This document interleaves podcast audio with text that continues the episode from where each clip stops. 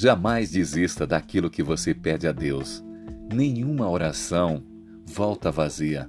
Deus vai te honrar e pela fé você será grandemente abençoado. Um feliz sábado